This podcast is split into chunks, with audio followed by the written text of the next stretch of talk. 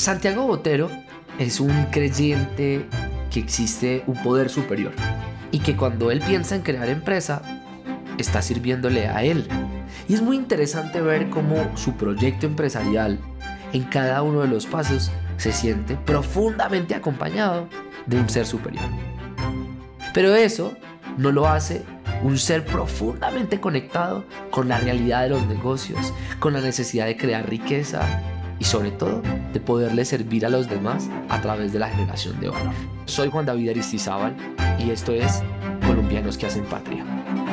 Santiago, una, una de las cosas que uno ve en ese llamado a la aventura es el encuentro con una mentora o con un mentor. Y tú aquí hablas de Dios, Dios como el mentor de ese camino. ¿Cómo haces para recibir las señales en un mundo que a veces está obsesionado o con el sentimiento o con una razón extrema? Entonces, si no hay un dato no se hace o si no hay un profundo odio, tampoco se hace. ¿Cómo oír las señales de ese mentor que tú tienes? Es, bien complejo, Juan, y te voy a explicar por qué. Porque eh, yo, yo digo que ahí lo que, lo que funciona en uno, de alguna manera, es como, como el sexto sentido o, algo que uno percibe. Te voy a explicar esto para que más o menos me entiendas. Cuando empezó el tema del COVID, yo tengo una fundación y la fundación fue bastante activa y empezamos a ayudar a la gente dándole eh, mercados, eh, dando eh, almuerzos a más de 500 personas, creo que regalábamos más de mil o mil quinientos mercados eh, al mes. Un día me llama una empleada mía y me dice, Santiago, mi abuelita está enferma, necesita sangre por si sabe o alguien que en sangre. Después coge al otro día una vecina mía también que se iba a operar, que si, que si sabía quién tenía sangre porque se iba a operar y que de pronto no hubiera falta de sangre en su operación. Y yo dije, me va a faltar sangre. Entonces inmediatamente eh, llamé, revoloteé y dije, yo quiero empezar a apoyar a la gente a que done sangre. Y, creé un, y llamé a la fundación y le dije, quiero que creemos un proyecto que llame Hermanos de Sangre, eh, en el que nosotros vamos a regalar un mercado por cada, por cada donación de sangre. Y en vez de dar a la gente solamente el mercado porque sí, yo quiero ayudar a las personas que quieran ayudar a otras y, creé ese proyecto. Desgraciadamente pasé de donar 1.500 mercados a 300 o a 200. Y, y esas son las donaciones de sangre, pero me pareció muy interesante porque yo, yo decía y digo que el donar sangre, primero que todos somos hermanos de sangre, si a mí me, alguien me dona sangre acá, eh, es hermano mío porque me ayudó, el, el, un acto de donar, de, el que recibe sangre lo recibe en un momento muy crítico que está muriendo, que es un acto de amor que solamente lo da otra persona que quiera cederlo. Y algo bien particular, nadie es tan pobre como para no tener nada que dar. Si tú no tienes nada que dar, dona sangre. Y por ese acto de buena fe de ayudar a una persona por amor, algo te va a llegar de la misma, el mismo ecosistema de la vida. Y esas cosas nacen o se dan, eh, digamos, de alguna manera, Juan, porque, porque yo como que voy atando cabos y como, y como yo tengo una necesidad de ayudar, yo tengo una necesidad de dar, yo, a mí lo que más me motiva en la vida es, por ejemplo, apoyar a un amigo como, como Andrés Gómez, eh, a que sea empresario, a que vuelva su sueño realidad, a que sea una persona feliz. Eso es lo que me gusta a mí eh, en la vida. Esas son las motivaciones que me gustan. Esos son los milagros que, nosotros sentimos que podemos hacer. Entonces, yo todos los días estoy dispuesto a aportar ese granito de arena hacia, hacia esas personas. Y eso es un sexto sentido, o sea, no es eh, eh, otra cosa que me pasó. Cuando empezó la pandemia, yo estaba en una posición cómoda del sistema financiero, profesores pensionados, a mí no, no se me iba a caer la cartera, pero me decían los entes, digamos, regionales que les ayudara a ver cómo le prestamos plata a un mototaxista o cómo le prestábamos a alguien, a, alguien que vendía eh, comida típica y en una crisis todo el mundo cerrado y, puse a mi equipo y empezamos a trabajar y desarrollamos un producto con el Fondo Nacional de Garantías que fuera factible y yo creo que yo he sido de, los, de las pocas compañías que realmente ha desarrollado productos para ayudar a los más pobres, a los más vulnerables. Eh, y puede que eso en el PIG mío no represente nada importante, pero para mí es tan importante el ayudar como el ganar. Para poder ayudar tengo que ganar, pero si yo gano y no ayudo, ¿para qué gano? Y claro, tiene razón Santiago de decir que es complejo, porque crear un sistema de ayudas, es decir, que a los que yo ayude, estos ayuden a otros, implica muchísima confianza y realmente crear un nivel de responsabilidad tal que haga entender que el mundo solamente cambia cuando todos empezamos a sumar. Hoy el país se ha convertido en un epicentro de las fintech, de una nueva forma de hacer negocios y de atraer capital. Pero entender el sistema financiero implica entender que hay una escasez en nuestro país para adquirir capital. ¿Qué ha hecho Santiago por lograr que este sistema le sirva a más personas? Yo creo que el sistema financiero, eh, que, es algo realmente útil, o es el motor de toda industria y de toda la economía de los países, eh, va acompañado del sistema financiero. El sistema financiero realmente tiene muchas debilidades. Eh, una muy fuerte, que todo el mundo sabe, el sistema financiero le presta al que no necesita, es algo real. El sistema financiero es lento en sus procedimientos. Eh, por eso las fintech de alguna manera hace una gestión importante. FinSocial es una fintech, que es la fintech más grande de Colombia. En el mercado habían dos tipos de personas importantes que necesitaban a un FinSocial. Había un mercado que era apto para el sistema financiero, pero que necesitaba el dinero rápido y el sistema financiero era lento. Eh, ese mercado, FinSocial lo, lo ayudó o es parte de su tesis. Y hay otro mercado, por ejemplo, que está con problemas en el sistema financiero por lejanía, porque el sistema financiero no llega a donde está, porque en un momento no fue buena paga, porque no tuvo la capacidad. FinSocial es una compañía de segundas oportunidades. Nosotros creemos en las personas ayudamos partiendo de la tesis de que solamente les prestamos a los que realmente sintamos que les podemos cobrar. Eh, porque si yo no siento que le pueda cobrar, pues literalmente prefiero donarle la plata que, que, que tenerlo en mi PIG. Nosotros los, los que prestamos dinero solamente ganamos cuando nos pagan y no cuando prestamos. Entonces, tratamos de ser de alguna manera bastante conservadores, pero uno puede ser imaginativo para, para ayudar a esas personas a, a, revolucionar, digamos, en el tema del otorgamiento de crédito, que la banca se ha quedado en una posición cómoda. Si tú preguntas al buró de crédito de las bancas, yo creo que no han cambiado en 20 o 30 años y sigues manejando la misma política y si tú no cambias la forma de hacer las cosas, pues el resultado final nunca va a cambiar. Entonces, esto es parte de la transformación que está, que está pasando en el mundo entero. Santiago, ¿cuál fue el problema que ustedes encontraron con los maestros? O sea, ¿por qué se meten ahí?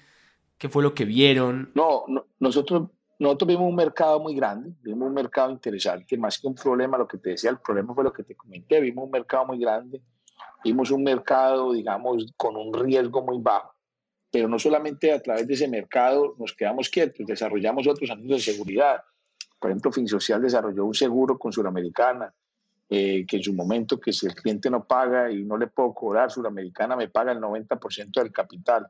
Yo soy la única compañía en Colombia que tiene este tipo de seguro, desarrollado y estructurado de la mano de, de Suramericana Fin Social. Yo también lo hago con otra aseguradora.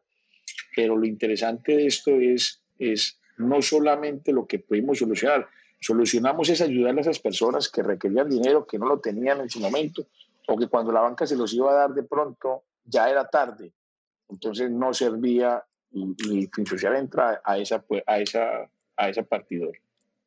Y para poder ser un jugador de talla mundial, como se ha convertido FinSocial y Santiago Botero, pues hay que medirse con estándares globales. No solamente significa tener una empresa que presta dinero a los maestros, sino tener los estándares globales y los servicios que le permitan a las personas encontrar un mecanismo financiero que sea rápido y que no sea muy complejo. Nosotros siempre hemos ido a la vanguardia de la parte digital, como tú dijiste, yo adicional a FinSocial tengo compañía de software en el cual he desarrollado, tengo compañía analítica también, que he hecho spin-off de la compañía, porque la tesis de esos spin-off es apoyar a empleados a que se vuelvan empresarios. Eh, y esa ha sido parte de mi tesis eh, como, como ser humano. Cuando yo arranco este negocio siempre iba muy a la vanguardia con tecnología, luchando y haciendo lo mejor para que fuera todo más fácil, sencillo, tanto para el cliente como para nosotros y administrativamente también fuera muy transparente. Desgraciadamente, en una industria como es el sector público, tú, te, tú antes de la pandemia era muy difícil uno poder decir, voy a digitalizar una libranza, voy a hacer que la avisación en la pagaduría sea de manera digital. Ellos te pedían que querían ver los papeles y que querían ver la huella y que querían ver las firmas en físico para poder aprobar ese cupo per se. FinSocial, por ejemplo, trabaja muy de la mano de la banca y por el otro lado también la banca bastante miope porque cuando tienes un pagaré digital con un Deceval, te decía, no, a mí me interesa el pagaré físico. Eh, gracias a Dios, cuando pasa la pandemia, eh, nosotros de alguna manera estábamos listos, preparados, y, y eso es una invitación que yo le digo a los empresarios, que uno no necesariamente siempre tiene que trabajar para el cliente, tiene que trabajar para uno. Este número uno acá significa que buscamos siempre la excelencia. ¿Cómo, vamos, cómo buscamos ser el número uno? Y literalmente, eh, cuando pasa la pandemia, yo en cuestión de un mes, yo ya pude ser las primeras libranzas 100% digital y todo digital, y hacía créditos por 15 mil millones de pesos al mes, y después 20 mil, y así sucesivamente, donde los otros jugadores, de pronto, hasta la misma banca, que estaba en una posición cómoda, la verdad no estaban preparados para, ese, para dar ese salto. Ahí, ahí es donde FinSocial, eh, que eh, era una fintech, que nosotros no nacimos fintech, nos transformamos en fintech, nos volvimos la fintech más grande de Colombia. Yo literalmente te digo que puedo tener una cartera superior a los 600 mil millones de pesos y hoy en día créditos digitales míos pueden valer por 250 mil millones de pesos y eso es algo bien interesante. Eso, eso no todo el mundo tiene como contarlo. En alguna entrevista leía que decías, una fintech no es tener una pasarela de pagos. Eh, y hoy en día hay como un boom de crear fintechs y fintechs y fintechs. Eh, ¿qué, qué, cuál es hoy como la foto tuya de la industria? ¿Y qué les dirías a aquellas personas que creen que, eh, pues sí, que es un gran mercado, pero que es fácil? O sea, yo, yo no sé si lo estás percibiendo también, pero esa entrevista yo creo que la, te leí que dijiste eso, y era eh, hacer una fintech no es montar una pasarela de pagos. Y eso me quedó ese titular que dijiste en una entrevista y, y, veo cada vez más que uno se reúne con emprendedores, gente que quiere, que estás montando una fintech. Eh, ¿Cómo lo ves? ¿Qué, ¿Qué, estás percibiendo lo que está pasando ahí? No, yo siento que el tema, digamos, el tema fintech y más también que una pasarela de pagos no es digitalizar un proceso por ejemplo, un banco es muy difícil que se vuelva una fintech porque es que una fintech, primero que todo, tiene que ser rápida. Los bancos y las infraestructuras hoy en día son lentas. Una aseguradora decir que se vuelve una insurtech, mentiras. Esos procesos que tienen atrás son tan complejos que muy difícilmente va a dar una característica que llama velocidad en las cosas. Otra cosa muy importante que, tiene que ver con la fintech es el tema de la experiencia de usuario, eh, buscar de alguna manera que todo sea más simple, que uno más uno es dos, y, buscar esa excelencia y de alguna manera también es eh, revolucionar lo que hoy en día, cómo se hacen las cosas. O sea, esas son las características en el fondo que van de la mano de una, de una fintech o de una compañía tecnológica. Y, y no solamente, por ejemplo, y eso es parte de la compañía que yo tengo que llamar Red 5G, que es una compañía, digamos, RedTech, que ayuda a la gente, a las compañías, a bancos, aseguradoras, en la parte tecnológica, que genera un valor agregado. Y es que si, cuando tú vas a una compañía de software y tú le dices a la compañía de software, mira, yo quiero que me digitalices este proceso, lo que hacen los programadores es digitalizar el proceso.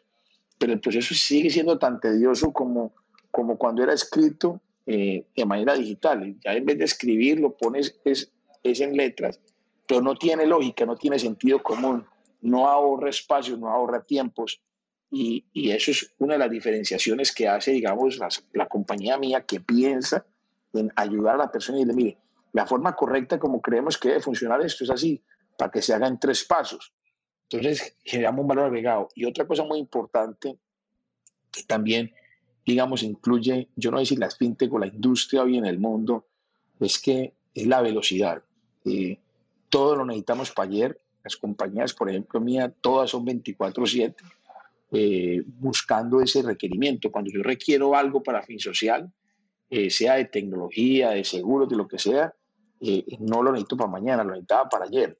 Entonces, todo el ecosistema sabe la urgencia eh, que, se va, que se va emprendiendo en esto, porque si no la competencia no es come Santiago, hablemos del el país de, de hoy.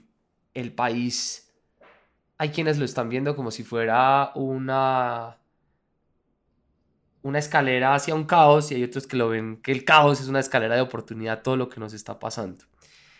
Eh, yo sé que Santiago es un optimista, entonces eh, el optimista seguramente está viendo la escalera hacia arriba, pero ¿por qué hay que verla hacia arriba? O sea, ¿cuál es? Y desde el punto de vista empresarial, digamos, si tú dices, Juan, ¿por qué hay que seguir invirtiendo en Colombia? Eh, ¿Por qué hay que decirle a las empresarias, a los que se están animando a crear empresa, a los jóvenes que nos están oyendo? ¿Por qué? ¿Por qué hay que apostarle a, Colombia hoy? Yo voy a invitar a las personas a dos cosas que son importantes. Primero que todo, en, en las crisis hay dos tipos de personas. Los que se pueden ayudar y los que venden los pañuelos. Yo vendo los pañuelos, partiendo de esa filosofía. ¿Por qué invertir en Colombia? En Colombia se invierte porque las empresas son la gente y Colombia tiene gente triple A. ¿Qué sí invitaría a los empresarios o a los emprendedores que quieren desarrollar cosas? Es, hoy en día los, las empresas importantes no son las empresas que se focalizan en un solo país, sino son empresas multipaís, sobre todo porque puede haber el tema eh, coyuntural político, que es coyuntural, no, no, normalmente no tiene que ser permanente. Vemos un Ecuador que venía de una izquierda, ahorita tiró y lanzó para una derecha.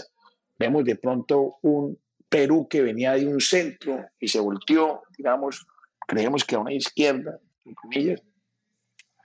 Pero, pero, pero todo esto es cambiante. Y la verdad, nosotros partimos de la tesis de que, de que estamos en una industria cambiante, en, en, esa, en esa naturaleza. Pero cuando creamos industrias y creamos empresas que se puedan desarrollar y, los servicios los podamos trasladar a otros países, tenemos menos riesgo en eso.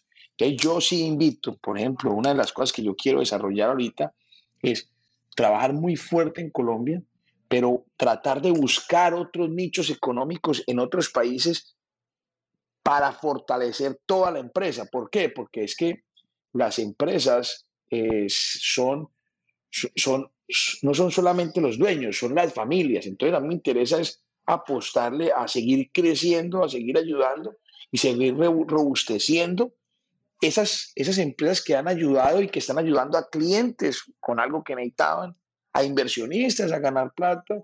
Y como a mí me gusta tanto la parte social, ayudar al ecosistema de la comunidad a través de los resultados de las compañías. Entonces, yo invitaría a las personas que pensemos en ser empresas multipaís. Eh, no es irnos de Colombia. Colombia lo tenemos que fortalecer, porque en Colombia tenemos gente triple A, eh, que eso es lo que son las empresas, son las personas, no, no, no son las máquinas, es, es, es, la capacidad de trabajo, la capacidad de, de, pensamiento, nuestro, el emprendimiento, el ser, el ser prácticos, el ser innovadores. Eso es lo que nos representa a los colombianos. Santiago, una de las cosas que, que, que en, un, en, un, chat hablando con, con personas que, que, te admiramos, yo les preguntaba qué, era lo que más le admiraban a Santiago. Y la respuesta fue que piensa en grande. Y entonces le preguntaba a una de esas personas eh, me decía, yo le decía, ¿por qué? Me decía, es que él en vez de ir a pedir 150 mil dólares para una ronda de inversión, él va y pide 9. Y él va y le dice a JP Morgan y le dice al otro, deme 20 millones de dólares para poder hacer algo. Eh, no se queda en algo pequeño y chiquito. Más allá de los números, Santiago, de millones de dólares, ¿cómo uno, cómo se alimenta eso de pensar en grande?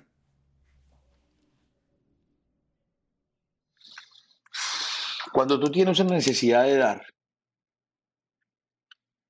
en el fondo de todo, yo creo que eso es lo que te mueve a pensar en grande. Pensar en grande y pensar en pequeño es la misma cosa, eh, literalmente. Yo siento que todo tiene, su, todo tiene su momento, pero es más fácil eh, apostarle a una catedral y sacar una capilla que apostar a una capilla y sacar una choza. Eh, yo soy de la filosofía de que yo no tengo límites. Hay algo que yo en estos días le decía a un amigo, le decía, mira, yo, yo no te puedo decir que yo un día no voy a estar sentado en la misma mesa con Bill Gates. No te puedo decir que crea que el día de mañana no pueda estar. No porque yo crea que, que yo no puedo llegar a ser tan rico como Bill Gates. Puede que sí, eh, vemos gente que ha crecido de la noche a la mañana. Elon Musk eh, pasó de un momento a otro llegó un salto tan grande. Pero lo que te quiero decir es que a mí, más importante que la riqueza es cuántas personas estoy impactando. A mí me, a mí me dijeron una vez, si a mí me dijeran en Santiago, usted quiere ser el hombre más rico del mundo, y yo te digo, no, yo no quiero ser el hombre más rico del mundo, pero a mí sí me gustaría ser el hombre que, que genere más oportunidades en el mundo, o sea, que ayude a más personas en el mundo. Eso sí quiero ser.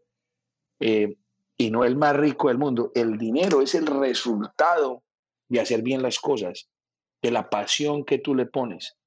Y es que es claro, si uno no sabe para qué es bueno y si uno no sabe qué es eso que lo mueve, se vuelve muy difícil realmente estar jugando. Es decir, que trabajar se convierta en un juego.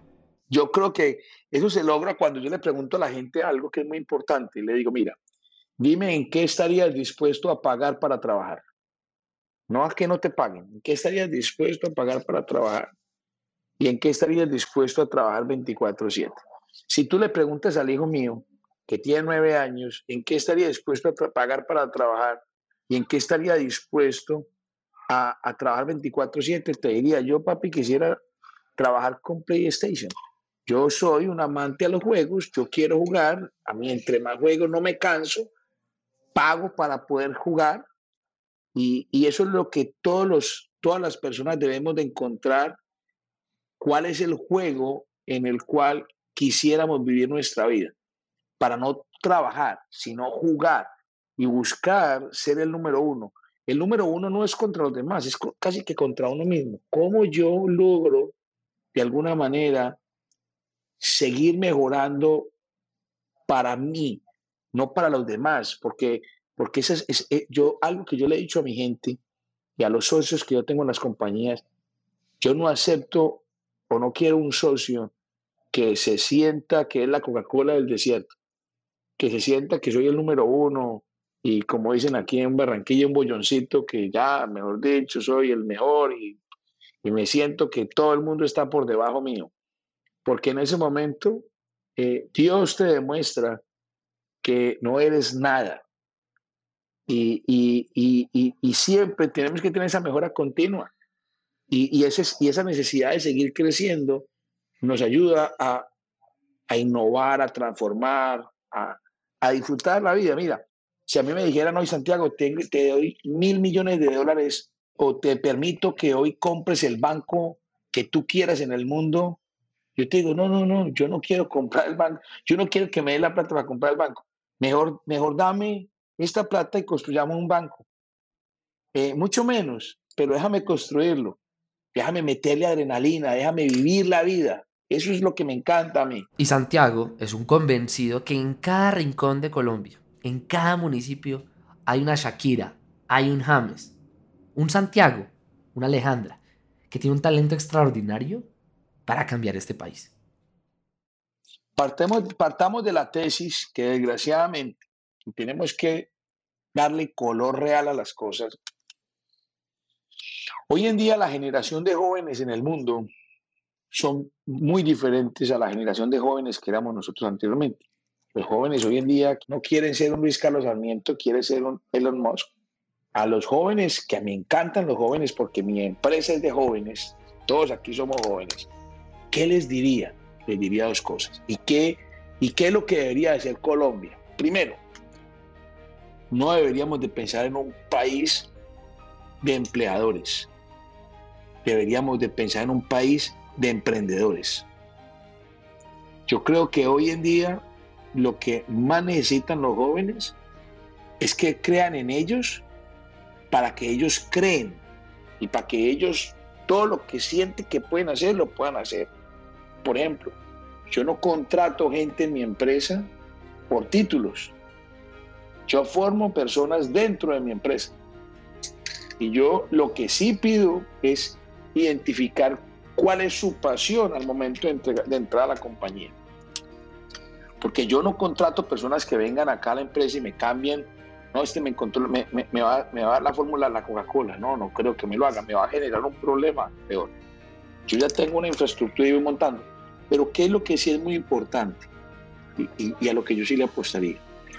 Yo creo que el país debe pensar en emprendimiento. Los jóvenes que son muy buenos, que están en las casas o que realmente se sienten identificados por esa bulla que está afuera gritando, los deberíamos, deberían de tener una oportunidad. Colombia debe ser un país de oportunidades, debería de ser un país de segundas oportunidades.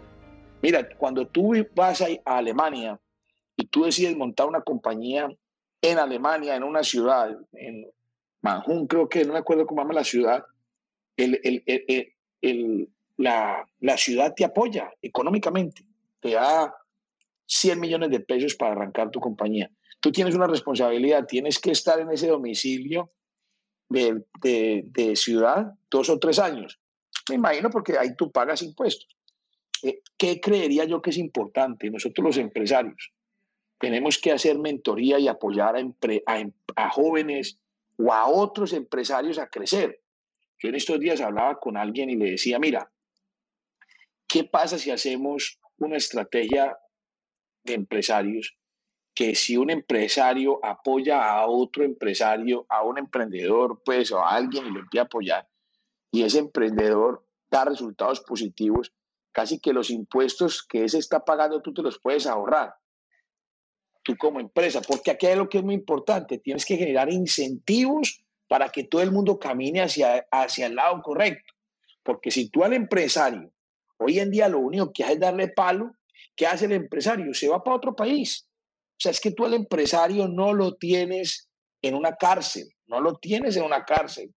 Y tienes que partir de aquí el objetivo es cómo alineamos todos a que, a que, a que vayamos por el mismo camino. Entonces, yo lo que siento que lo más bonito en la vida, que es parte de mi filosofía, y es parte de lo que yo me di cuenta que debo hacer es, si yo ayudo a que otro le vaya bien y por ayudar a esa persona, de alguna manera yo me beneficio, que no lo hago por porque me beneficie, pero me beneficio, voy a tener un incentivo mayor para ayudar a otras personas. Y, y, empezar a, bajo la tesis que tenemos nosotros los empresarios, cómo apoyar a otros a que se vuelvan empresarios. Porque cuando creamos un país de empleo, empezamos a hablar de salarios mínimos. ¿Usted piensa que, un salario mínimo es bueno o justo? No. Y cuando tú eres un empresario, tú eres el que te pone el límite. Tú decides qué quieres hacer. Colombia, cuando me preguntas por qué creer en Colombia, nosotros tenemos una gente potentísima, hermano. Que no vayan a pensar que nosotros somos ese tipo de personas. Nosotros somos un país de guerreros, papito. Y somos luchadores y, tenemos una madera impresionante. Por eso es que hay que creer en Colombia. Una de las cosas que, que es impresionante en, en, que sucedió en Medellín en los 90 fue que la mitad de una crisis, eh, un grupo de personas decidió sentarse en un mismo sitio a decir para dónde vamos. Eh, y planearon una visión para Medellín y Antioquia y dijeron vamos a convertir esto en una ciudad que atrae la innovación, una ciudad que hace, hace y logra que los servicios públicos lleguen para todos. Y 20 años después, a pesar de todas las dificultades y diferencias, ahí está Medellín. Pero no va a ir a Sudáfrica y Sudáfrica hizo lo mismo. Mandela llega al poder eh, con una mayoría, pero con un problema era que no había una visión. Y se puso una visión. Vamos a hacer un mundial de fútbol, vamos a tener una misión eh, para que traiga inversión extranjera no minera y vamos a hacer que lleguen servicios públicos para todos. ¿A dónde voy con esto? Las sociedades que se transforman son sociedades que tienen una visión. Hoy estamos a un año de las elecciones en Colombia. ¿Cuál debería ser la visión de país que nos une? Si tiras, oiga Juan, tres cosas son las que nos deberían estar uniendo como, como colombianos para que sea el que llegue, ¿sí? O la que llegue, eh, pero para que todos como empresarios, ciudadanos, estemos enfocados en esa visión. ¿Cuál es la propuesta de Santiago? Yo creo que la propuesta debería de ser ayudar a las personas, ayudar al vecino, ayudar al joven a emprender. Eh, no solamente es económico. Por ejemplo, yo le, a mí el que me pide que le dé mentoría, le doy mentoría. Eh, yo siento que nosotros hemos sido todos muy egoístas. Yo creo que no, nosotros no nos hemos dado cuenta de que unidos somos más fuertes y que, y que somos un país en el cual tenemos que buscar una unión y no una, una desunión. Yo pienso que nosotros los empresarios y los emprendedores, porque aquí esto es un país de emprendedores, o sea, esto aquí sale innovación fuerte en nuestro país. Yo pienso que si nosotros vemos lo, lo potente que hay en nuestra sociedad y realmente estamos dispuestos a sacrificar, nos vamos, vamos a quedar aterrados de los resultados que vamos a tener. O sea, ahí es cuando uno más uno no es dos, sino tres, cuatro, cinco. Eh, y de que de alguna manera tenemos que, que si la riqueza no está hecha para generar abundancia a otras personas, de nada sirve la riqueza. Yo creo que el COVID nos demostró a todos que eh, el tener riqueza no es seguridad. Tú puedes tener mucho dinero. Si hoy en día estás enfermo y te da COVID, eh, puedes tener el mejor seguro del mundo y estás en lista de espera para entrar a una UCI. Eh, y de que no es eso, eso que tú tanto, por lo tanto tú luchaste, no te genera ningún valor. O sea, ¿Para qué te sirve tener 10 casas, 10 carros y solamente puedes vivir en una y casi que de pronto ni puedes salir? Y, yo pienso que no es que no tengamos las 10 casas y los 10 carros, sino es también ver a otros cómo pueden llegar a tener 10 casas o 10 carros. Y ahí yo, donde yo siento que nosotros como colombianos debemos de buscar esa unión y esa parte de sociedad de que debemos de ayudar a las personas. Y el llamado de Santiago es un llamado para todos los que estamos oyendo esto. Es que la única forma de cambiar nuestro país, nuestra vida, es haciendo, es trabajando. En cómo convertimos el estrés que nos puede dar o la incertidumbre que a algunos les da el futuro, la podamos convertir en trabajo diario. Pues hermano, porque la vida es muy corta y porque usted tiene Usted tiene la decisión de ser feliz o vivir aburrido. Y yo literalmente tengo, en estos días me decía alguien que en una universidad estaban preguntando, los pelados escogían qué iban a estudiar, entonces que lo llevaban en una línea y le decían, es que si usted es profesor, usted se va a ganar tanto, y si usted es ingeniero, usted se puede ganar tanto. Y si usted es pintor, se puede ganar tanto. Y, y, entonces así, y entonces usted va a comprar una casa y entonces esa casa cuánto eh, le va a generar y cómo va a ahorrar y todo eso. Y, y, yo por dentro pensaba y decía, están equivocados. Porque eh, uno tiene que buscar qué es lo que le da pasión. Buscar ser el número uno. Si usted decide ser un barrendero, pues sea tan bueno para que usted barra el Palacio de Justicia eh, o, o, la casa del presidente de la República. Pero no se quede en la mediocridad de que usted no barra, sino cualquier tugurio, cualquier cosa, porque no da más. Eh, yo siento que todas las profesiones nos pueden dar los mismos resultados económicos, eh, pero todo va con la pasión, con el amor, con el juego. Cuando decidimos, identificamos qué es lo que nos, da, nos hace feliz, no nos cuesta. Y cuando no nos cuesta, es más fácil trabajar 24/7. Es más fácil generar innovación cuando no nos cuesta. Usted se imagina uno innovando en un, en un puesto donde usted, desde que usted llega, usted está aburrido. No innova ni el berraco. Entonces es parte de la filosofía que si tú no eres feliz, si tú no juegas, tú estás condenado, condenado, y no digo que sea malo, pero condenado a ser un empleado. Cuando tú, tú desde cualquier puesto, desde cualquier punto donde tú estés, si tú innovas, de alguna manera tratas de ser un empresario. Yo me vi una película hace poco sobre la historia de, de, un, de una persona muy importante y que dijo, yo desde que nací me di cuenta, yo quería ser el socio de, de Bill Gates. Y el tipo no había estudiado, no tenía plata y llegó literalmente donde Bill Gates y le dijo, hombre, eh, eh, ¿y usted qué quiere hacer? Yo quiero ser, yo quiero ser su socio. Usted, usted quiere mi socio, ¿usted qué tiene para aportarme? No, no, no, yo quiero ser su socio. Ese, ese millonario o ese, esa persona que era muy importante, le puso y le dijo, bueno, listo, vaya, empieza a arreglar estas cosas, ayude en esto, sea un, una persona, digamos, eh, multifacética, eh, barrer lo que sea.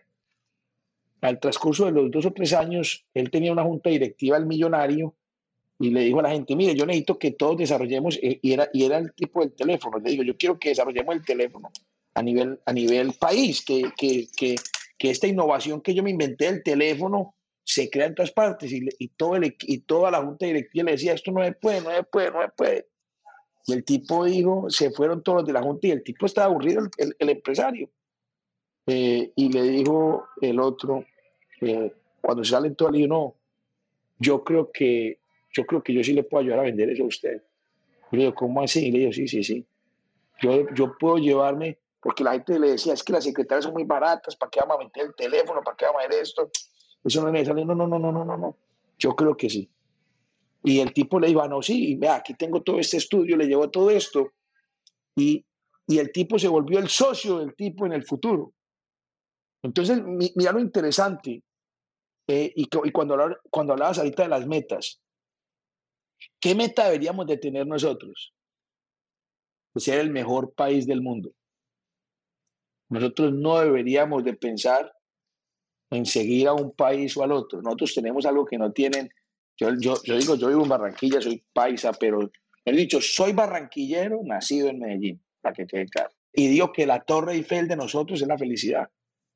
Nosotros, usted va para Francia, hermano, París, a ver esa Torre Eiffel, qué cosa tan aburrida. Pero usted llega a Barranquilla, usted llega a Colombia, usted está en trópico donde usted lo tratan con amor, con cariño, con pasión.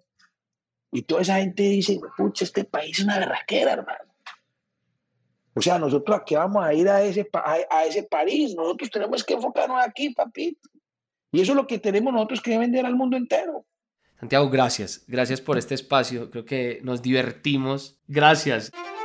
En cada rincón de nuestro país hay colombianos y colombianas que se dedican a unir puntos, a tejer. Y cuando me refiero a tejer, es porque en cada una de sus actividades logran juntar sueños con oportunidades, inversiones con la generación de empleo para millones de colombianos. Soy Juan David Aristizábal y esto es Colombianos que hacen patria.